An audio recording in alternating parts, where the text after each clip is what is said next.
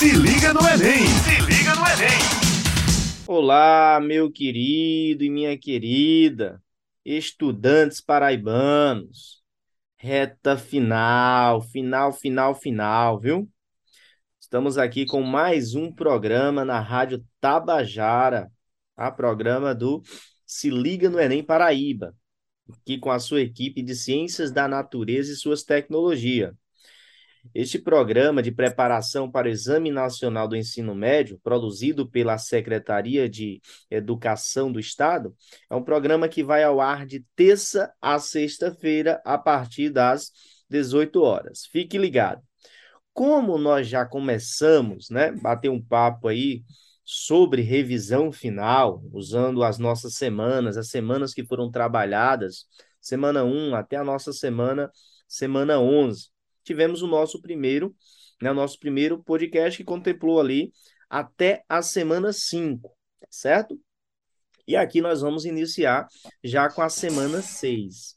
Então, aquele aluno que, diante do que for colocado aqui, surgir aquela dúvida, acesse o seu material, busque o material de apoio, tá certo? Ali já é um material bem resumido, com foco realmente no que o Enem cobra de vocês tá? E temos também as nossas videoaulas na plataforma lá do YouTube. Só colocar lá no canal Se Liga no Enem Paraíba. E aqui com vocês, o seu professor Marcos Pimenta, com essa equipe show de bola que vai se apresentar aí. Muito bem. Meu nome aqui é o professor Irazê Amorim. Então você deve estar percebendo a minha voz sedosa e bonita, mas para conhecer a equipe, esse professor Marcos com essa voz locutor de rádio, né? Um cara muito bonito. Então vai lá no YouTube, que não você vai ver não só a voz, mas sim a beleza da nossa equipe. É isso, Juliana? Não muito, né? Grazi, assim, há um certo exagero nisso aí, né? Olá a todos, meu nome é Juliana Mello e eu sou professora de biologia, bem mais modesta que Irazê, né? Porque Irazê praticamente deu aí um show na entrada dele. mas tudo certo, uma equipe com certeza aí de excelência. E não podemos aí, esquecer também, Juliana, a beleza do nosso geógrafo coordenador Aniel, né? Um cara de Campina Grande para o mundo, não podia esquecer isso. Então, você que não conhece, procure aí na internet, no Instagram, Aniel, e você vai ver um homem muito belo.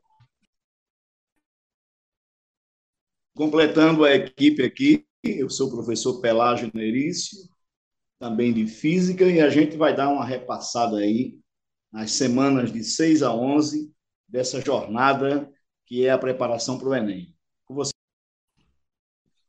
Show, galerinha. Como é que tá meu som aí? Tá bacana, turma? Tá bacana. Tô um pouco inseguro aqui esse microfone. Não tá igual a sua beleza, mas tá bacana. Tá rapaz, bacana de verdade. Eu tô achando, eu tô achando que esse rapaz está com dinheiro na conta. Para tá tão feliz, tá muito tão feliz. simpático. Eu tô achando que hoje ele recebeu dinheiro. Só pode. Então, galera, Não, eu falei só. com minha gerente agora aí. Tá certo.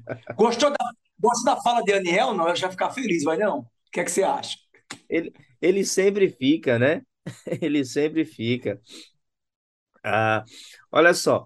Então vamos lá, trazendo aqui a nossa revisão pensando na semana, tá certo? E aí a semana 6, queria trazer aqui, vou começar por química, tá? O professor de química, o professor Irazê, pode trazer aí o que tem de importante na semana 6, Irazê. Então, quando o aluno começa a semana 6, Mark, a gente está indo para o meio final já da, do primeiro ano, aí a gente começa a tentar trazer para o aluno as funções inorgânicas, aquela história de ácido, base, sais e óxidos, né?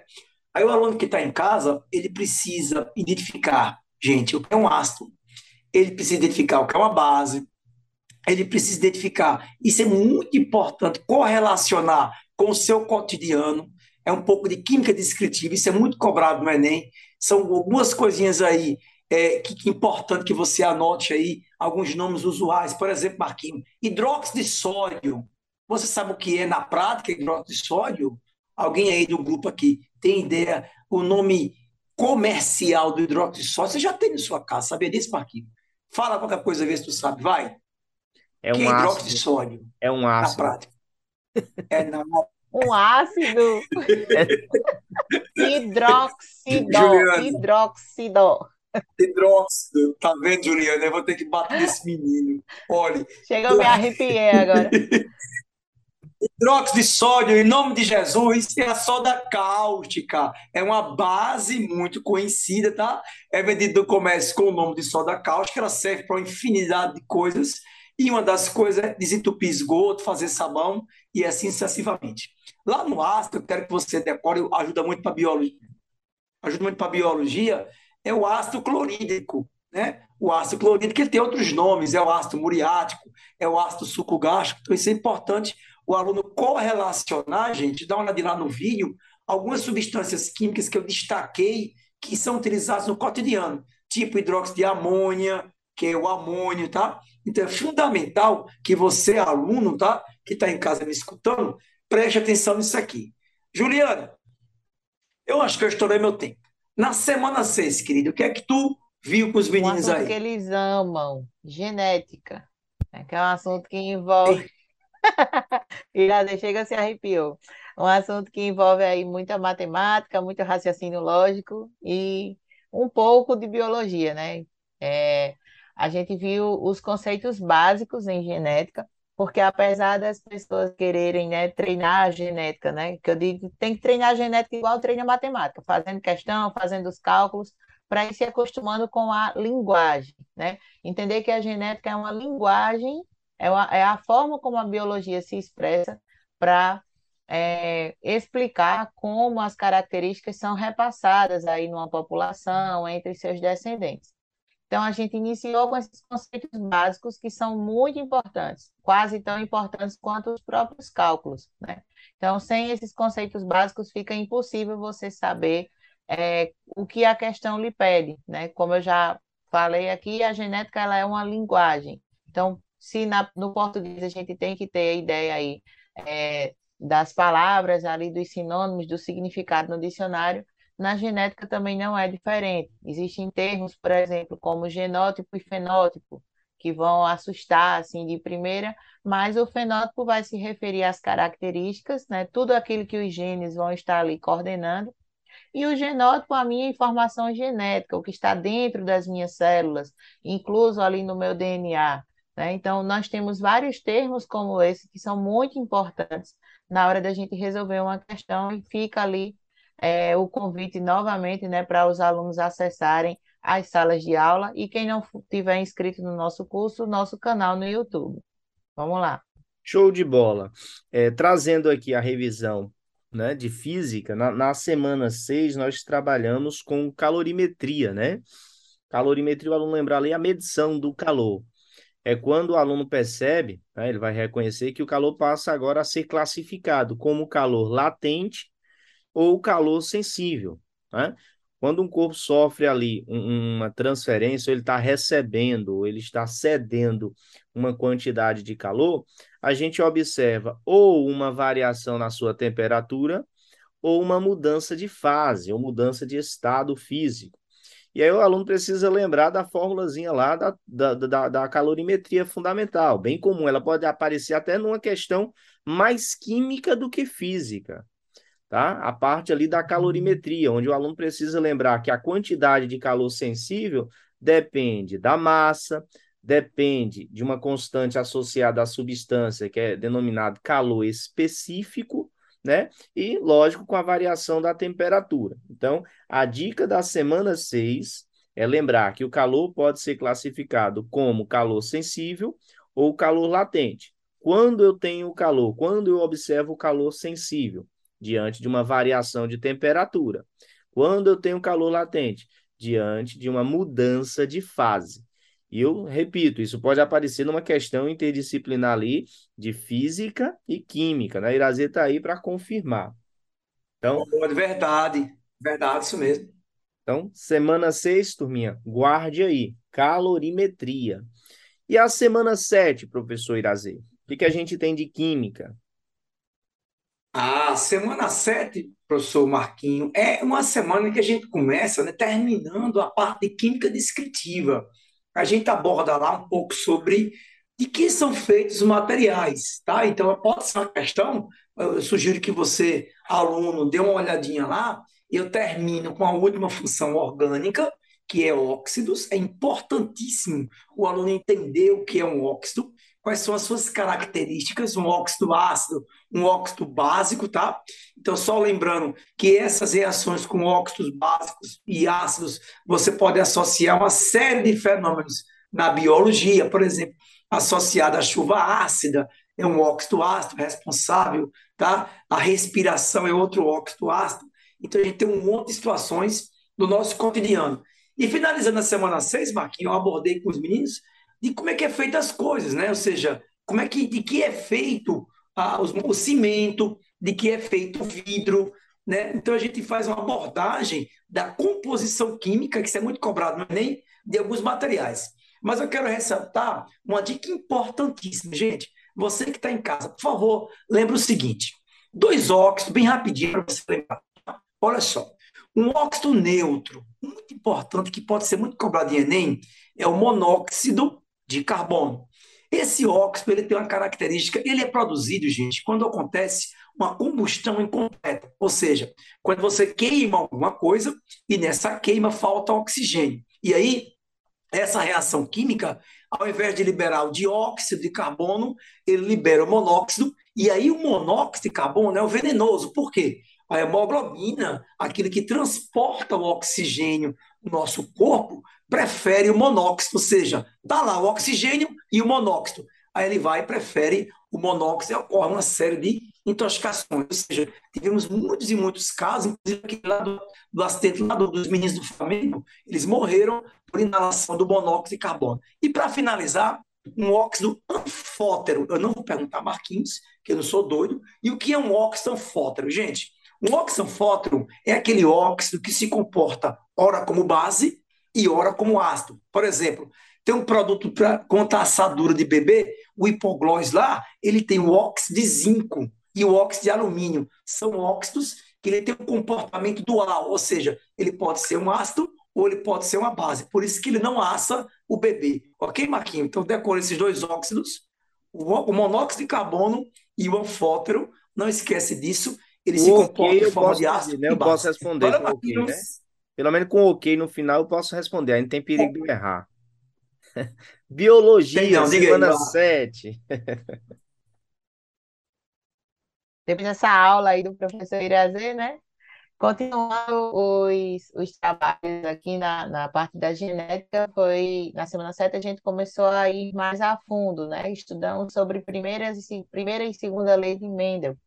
E aí a gente realmente começa a ver ali como aplicar aqueles conceitos aprendidos na semana 6 dentro das questões, né? São cruciais para que a gente possa entender o que a questão está nos pedindo.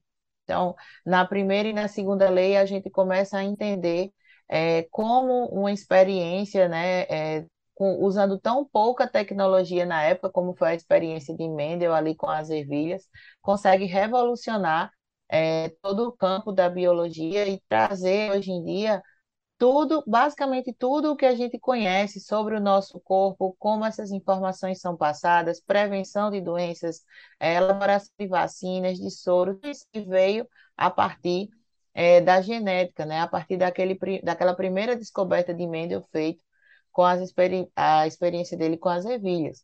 Então, na primeira e na segunda lei, a gente começa a exercitar como, esses como essas características são passadas de é, como é que pode um cara de olhos castanhos ter um filho de olhos azuis, né? É, qual é o gene que vai ser responsável por isso? Por que, que os pais não têm essa característica expressa, mas ela é expressa nos filhos?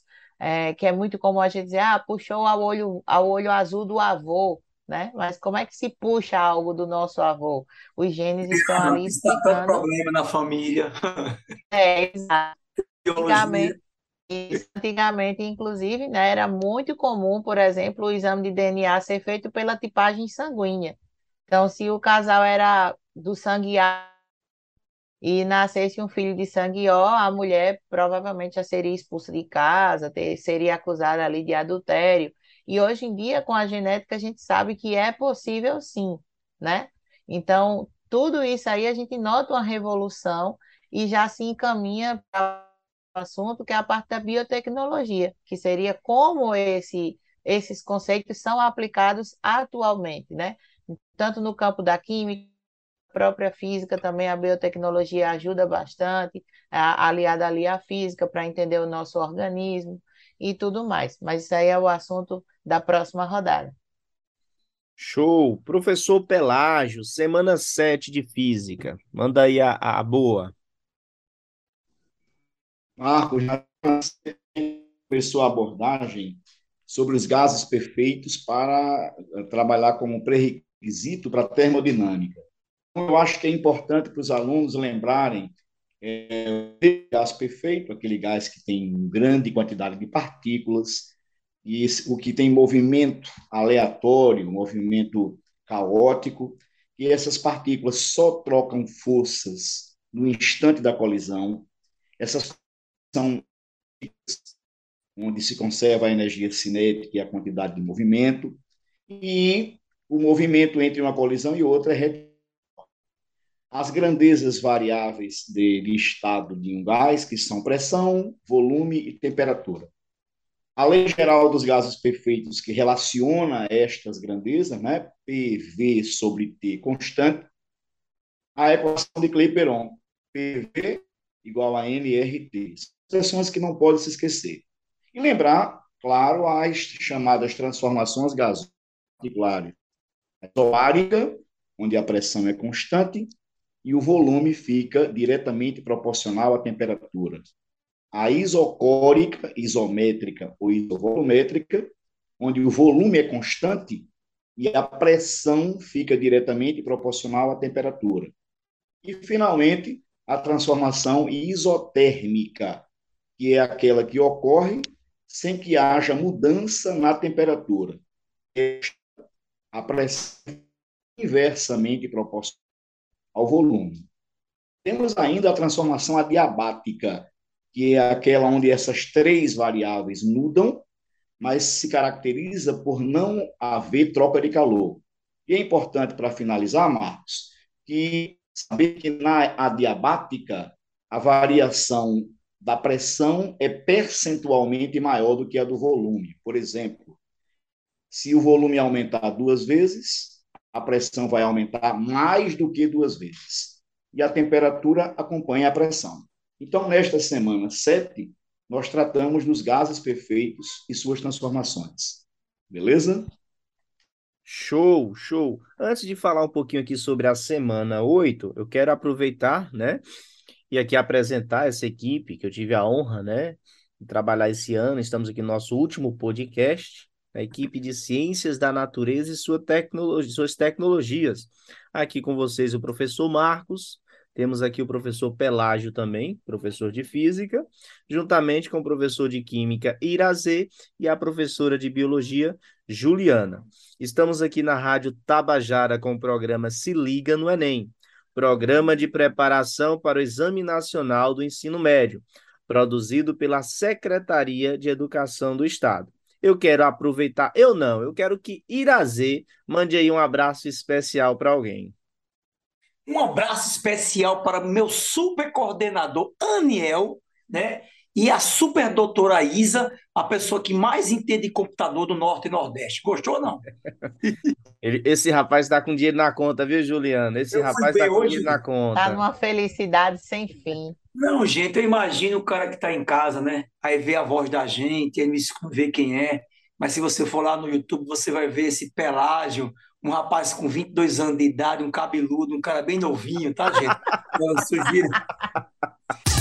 Se liga no Enem! Se liga no Enem! Eu sugiro que você vai. Eu, eu, eu aposto que quem estiver escutando aqui esse podcast aqui vai com certeza dar uma olhadinha lá no YouTube e vai ver quem danado é Pelágio Claro, todo mundo conhece, né? Aqui, aqui na Paraíba é um dos professores mais conhecidos de física, mas, por favor, dê uma olhadinha e observe sua cabeleira. Mas, Marquinhos, perguntou... Diga aí, semana 8 de Química, ah, então, professor Irazê. Manda boa. Mas, gente, olha só. É química orgânica, Marquinhos. Aquele povo de, que não gosta de química, etc., existe uma luz que não tem física, né? Existe uma luz no fim do túnel que é a química orgânica, aquela parte mais mais tranquila, só que é um pouco, engana muito, tá? Os alunos acham que química orgânica é fácil, né? O Enem 2021 foi as questões difíceis. Então, olha só, para essa semana 1, o aluno que está em casa escuta, você tem que dar uma revisadazinha, gente, naquela parte classificação de carbono, suas formas híbridas, a classificação de cadeia, aberta, fechada, a, a nomenclatura de compostos orgânicos, principalmente o hidrocarboneto. Por que, Marquinhos? O que cai geralmente é assim, brother. E você que está em casa. Você não precisa estar tá morrendo de classificação. Não. Porque você precisa lembrar o seguinte, gente. Me escute bem direitinho, olha só. Não é nem ultimamente, gente, vem caindo assim. O cara descreve uma cadeia carbônica, ele faz uma descrição de uma cadeia carbônica, uma cadeia carbônica tipo assim, aberta, com quatro carbonos primários, uh, heterogênea. Então, o, o autor, geralmente, ele descreve a cadeia carbônica e você vai procurar a molécula que tem aquela descrição, tá? Então, nessa aula 7, na semana 8, desculpa, Marquinhos, a abordagem foi justamente aquele início da química orgânica e, e, e, fundamentando as características das cadeias carbônicas, como elas se apresentam e a sua classificação. Vale a pena dar uma olhadinha lá na semana 8. Foi rápido, não? Você está ligeirinho demais. Você está com pressa para gastar todo o dinheiro que deve ter caído tô na não, sua... Não, não, é eu fico preocupado porque eu sei que tem dois colegas não, mas é realmente é, o tempinho é esse mesmo, é bem curtinho. E não vamos okay. deixar nossa tia Ju apertada novamente, né? Fique à vontade aí, viu, Juliana?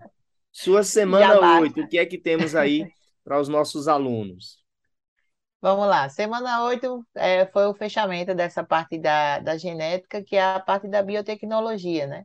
Então, com relação à biotecnologia, é, chamar a atenção aqui para os organismos geneticamente modificados, organismos, é, a parte de clonagem, elaboração de vacinas, né? Com certeza é um assunto que está muito ali, muito recente, né? Não pela elaboração de vacina, que nós já temos vacina há décadas, mas por toda essa questão da pandemia, é, é um assunto também que o Enem gosta de cobrar muito, né? A diferença, por exemplo, de vacina e soro.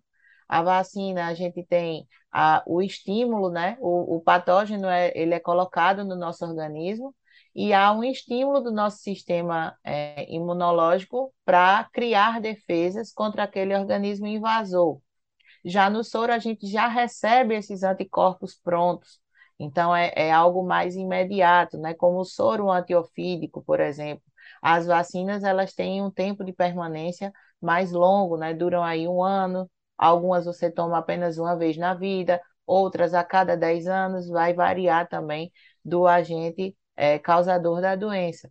Então, tudo isso aí tem a ver com a biotecnologia, são conceitos da genética, o estudo do genoma, é, que é a sequência de genes ali do indivíduo, que vai ser primordial para que a gente possa conhecer por dentro os seres vivos e aí sim prevenir doenças, tratar doenças e descobrir mais é, sobre a nossa diversidade. É isso aí, Marquinhos. Show, professora. É, na semana 8 de física, né, nós continuamos a segunda etapa da termodinâmica, vamos colocar assim. O professor Pelágio, ele iniciou ali o estudo dos gases, né, já pensando na discussão da termodinâmica. Tanto é que ele trouxe as transformações, como a transformação adiabática. E aí na semana na semana 8, o nosso foco foi a primeira lei da termodinâmica, né? que é bem comum também ser cobrado ali no Enem. É uma lei, na verdade, que o aluno já conhece, é um princípio de conservação da energia. Então, o aluno precisa lembrar que não é algo novo. Ele já conhece, ele já sabe que a energia ela não pode ser criada nem destruída, ela se converte, ela se transforma. A gente tem a mudança ali. Eu sempre trago aquela ideia de, de um corpo sendo aquecido, né? então o corpo, um, o corpo está recebendo um tipo de energia que é o calor. E essa energia que chega ali em forma de calor, em um sistema termodinâmico, o que, que acontece? Eu posso ter um trabalho realizado, gás, por exemplo, é um gás ideal, sofre uma expansão, então você tem ali que parte da energia que chegou né, em forma de calor vai ser convertida em trabalho, tá? Uma outra parcela dessa energia o próprio gás ali vai ganhar né, uma energia que a gente chama de energia interna, temos uma variação da energia interna, então o aluno guarda essa equação, é uma equação simples de conservação de energia. Eu tenho uma quantidade de calor, né, uma quantidade de energia, que vai ser convertida parte em trabalho e uma outra parte em energia interna. Lembrando que, considerando algumas transformações, o que pode acontecer? O aluno precisa lembrar que eu posso ter uma transformação em que não ocorre trabalho, então todo o calor recebido vai para onde? Para uma variação da energia interna. Eu posso ter também uma transformação, né, em que não ocorre variação da energia interna, como por exemplo nas transformações cíclicas, né, onde nós temos as grandezas iniciais iguais às grandezas finais ali dos estudos dos gases, e aí eu não tenho uma variação da energia interna. Então, para onde foi o trabalho, para onde foi a energia? Então você vai discutir junto ao trabalho. Então, a dica é da semana 8. Guarde essa primeira lei da termodinâmica, que é, na verdade, um princípio de conservação da energia. E aí chegamos na nossa semana 9, professor Irazê que é que tem de dica aí para a semana 9 de Química? Já estamos na semana 9, companheiro? Ah, o negocinho aqui é rápido. Ligeiro, só conselho de preado, muito bem. O aluno que está em casa, ele, tem... ele tem que ir para a prova, Marquinhos, com alguma coisa na mente, tá? Por exemplo, ele tem que ir para a prova, galera que está em casa me escutando, naquela reta final, naquele estudo final, tenta, gente, dar uma decorada nas funções orgânicas sempre aparece na prova. Qual é a diferença de um álcool para um éter, para um fenol, um éster? Como é que é obtido um éster? Aquela reação de esterificação que nós discutimos aqui. Quais são os álcoois? Os nomes dos principais álcoois, tá? Porque já apareceu na prova. Tipo assim, substância química utilizada para tirar esmalte de unha. O nome comercial é o quê? Acetona, mas o nome da IUPAC a propanona. Então, você, aluno, tem que levar para a prova duas coisas. Para entre os grupos funcionais, tentar entender, porque ele pode passar para você, gente, uma cadeia carbônica, onde ele pergunte para você qual é o grupo funcional presente ali. Então é bem confuso, por exemplo, existem três funções que tem hidroxila, um álcool, um fenol e um enóbito são muito parecidos. Então, você, aluno, tem que agendar isso. E os principais álcoois e os principais ácidos carboxílicos, não esquece que o principal ácido carboxílico é o etanóico, é o ácido acético, né? que vem de acétum, de azedo, que é o do vinagre, e os ésteres são os flavorizantes, substâncias químicas que imitam o sabor e o odor da fruta. Então, dica especial da semana 9, não esquece tem que ir para casa, dar uma olhadinha aí, como é que identifica os grupos funcionais e como é que é feito o EST. Tem caído muito assim, gente, ó. O cara te dá um ESTA, ele vai perguntar para você qual é o ácido e qual é o álcool que deu origem. Então, essa discussão dessa reação, vá lá no YouTube, dá uma olhadinha lá com calma, é importante para caramba você olhar isso aí. Valeu, Marquinho. Era isso aí, companheiro. Show! Semana 9 de Biologia, professora. Vamos lá, para a semana 9 de biologia, um tema aí, contraponto da genética, que os alunos gostam bastante, né? É, apesar de ter muita genética envolvida, que é a evolução. Então, é, na evolução, a gente começa a estudar é, como é, o pensamento evolucionista ele foi se libertando cada vez mais é, dos aspectos religiosos que permeavam a época, né, em que as pessoas não tinham tanto acesso aí a tecnologia, a ferramentas e a informação. Então, ainda hoje é um assunto bem polêmico, né? ainda hoje há quem acredite que Darwin falou que o homem veio do macaco, né? Então, a evolução, ela trata, gente, de explicar o quê? Que os organismos, eles passam por modificações ao longo da sua jornada e ao longo da sua existência, certo? E o ponto crucial, já que a gente não tem também tanto tempo para explanar sobre, é que o organismo ele não se adapta ao ambiente. Essas, essas modificações elas ocorrem ao acaso, por mutações, por meio da combinação de genes na hora da reprodução. E se essas informações, essas características forem benéficas para aquele indivíduo, o ambiente irá selecioná-lo. Ou seja, não, não estamos falando que o ser vivo se adapta ao ambiente, e sim que o ambiente seleciona aqueles indivíduos que já têm a característica, certo? E que essa característica favorece a existência dele num determinado ambiente. Então, é o ponto-chave da evolução. Né? Então, hoje em dia, nós temos os conceitos de Darwin aliado aos conceitos de genética, e a teoria usada hoje em dia evolução é a teoria neodarwinista, ou teoria sintética da evolução, que vai aliar a genética a, ao que Darwin falou. Vamos lá, Marquinhos. Show, Próxima professor. rodada. E aí, para finalizar a semana 9, rapidinho, aí o professor de física Pelágio, que foi trabalhado na semana 9, professor Pelágio. Fazer o seguinte, professor Pelágio, por causa do tempo, eu quero, vou abusar do, do, do senhor, né, de 22 anos e cabeludo, conforme Irazê falou, é, É um pouquinho sobre a semana 9 e traz também um esboço aí que nós trabalhamos com os alunos, né, semana 10 e 11, sobre eletrodinâmica, né? O que é que é de importante. Então, pode trazer sua contribuição aí para a gente fechar essa parte de física. Semana 9 de Beleza. ondulatória e semana 10 e E- 11 sobre eletrodinâmica. Beleza, Marco. Na semana 9, nós estudamos as ondas, os transportes de energia. As ondas mecânicas, eletromagnéticas, transversais e longitudinais. E também tratamos dos fenômenos ondulatórios. A reflexão, a refração, a difração, a polarização e a interferência. É um assunto muito quente, porque, entre outras coisas, a internet é transmitida através de ondas eletromagnéticas, o celular, então, nesse, nessa semana 9, mexemos com as ondas e seus fenômenos.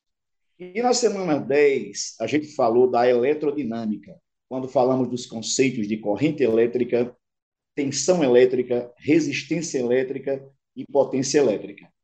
E esses conceitos das grandezas eletrodinâmicas, nós aplicamos aos circuitos elétricos, os circuitos elétricos em série e em paralelo. Só para ter uma ideia, na casa, na nossa residência, as ligações são todas em paralelo, que se caracterizam por terem a mesma DDP, a mesma tensão elétrica. E existe lá aqueles enfeites de Natal, onde alguns trechos são ligações em série, onde os dispositivos são percorridos pela mesma corrente elétrica. Então, Marcos, nessas últimas semanas, nós trabalhamos as ondas com os fenômenos ondulatórios e a eletrodinâmica, até fecharmos com os chamados circuitos elétricos, em série, em paralelo e misto. Show, Beleza? professor, show. E química, professor Irazê, semana 10 e semana 11. Segura a bomba aí, pergunta. Você, você tá muito metódico, tá ficando muito chato. Viu? Pergunta pro professor aqui, Pelágio. É, Pelágio. A lâmpada da minha casa, eu tiver uma lâmpada uma do lado da outra. Quando eu tiro uma, a outra não apaga, não é isso? Porque é em paralelo. é- E quando eu tiro aquele Exatamente. enfeite de Natal, se eu tiro um, apaga tudo, não é isso? Isso, exatamente, porque aquele efeito Natal é em série. Exatamente. Isso. É, tá vendo, Marquinhos? Eu posso tirar minha dúvida? Posso agora, Marquinhos? Pode falar, Pela. Vá, vá, Marquinhos. Diga o que é que você Pode, quer. você pode falar um minuto aí agora. Então, a semana 10, gente, a galera que está em casa aí, é finalizando, Marquinhos, a parte de grupos, os grupos funcionais nitrogenados. Aí eu entro um pouco na semana 10, falando um pouco sobre isomeria, tá? A isomeria espacial, a isomeria, né, que é dividida em dois tipos, a isomeria geométrica, a isomeria óptica. Então, você que está em casa, por favor, preste atenção. Se você escutar ah, sobre cis-trans, e se ele perguntar, ah, o composto seguir tem isomeria cis-trans, a gente vai fazer o seguinte, galera. Tu vai pegar a cadeia carbônica, vai procurar um lugar onde tem uma dupla. Se nesse lugar onde tem uma dupla, dois ligantes A diferente de B e A, e A diferente de B do outro lado, se eles tiverem esses ligantes diferentes no mesmo plano, o arranjo é cis. Se tiver em planos opostos, o arranjo é o quê? Trans. Não esquece. Cis e trans. É necessária uma condição para.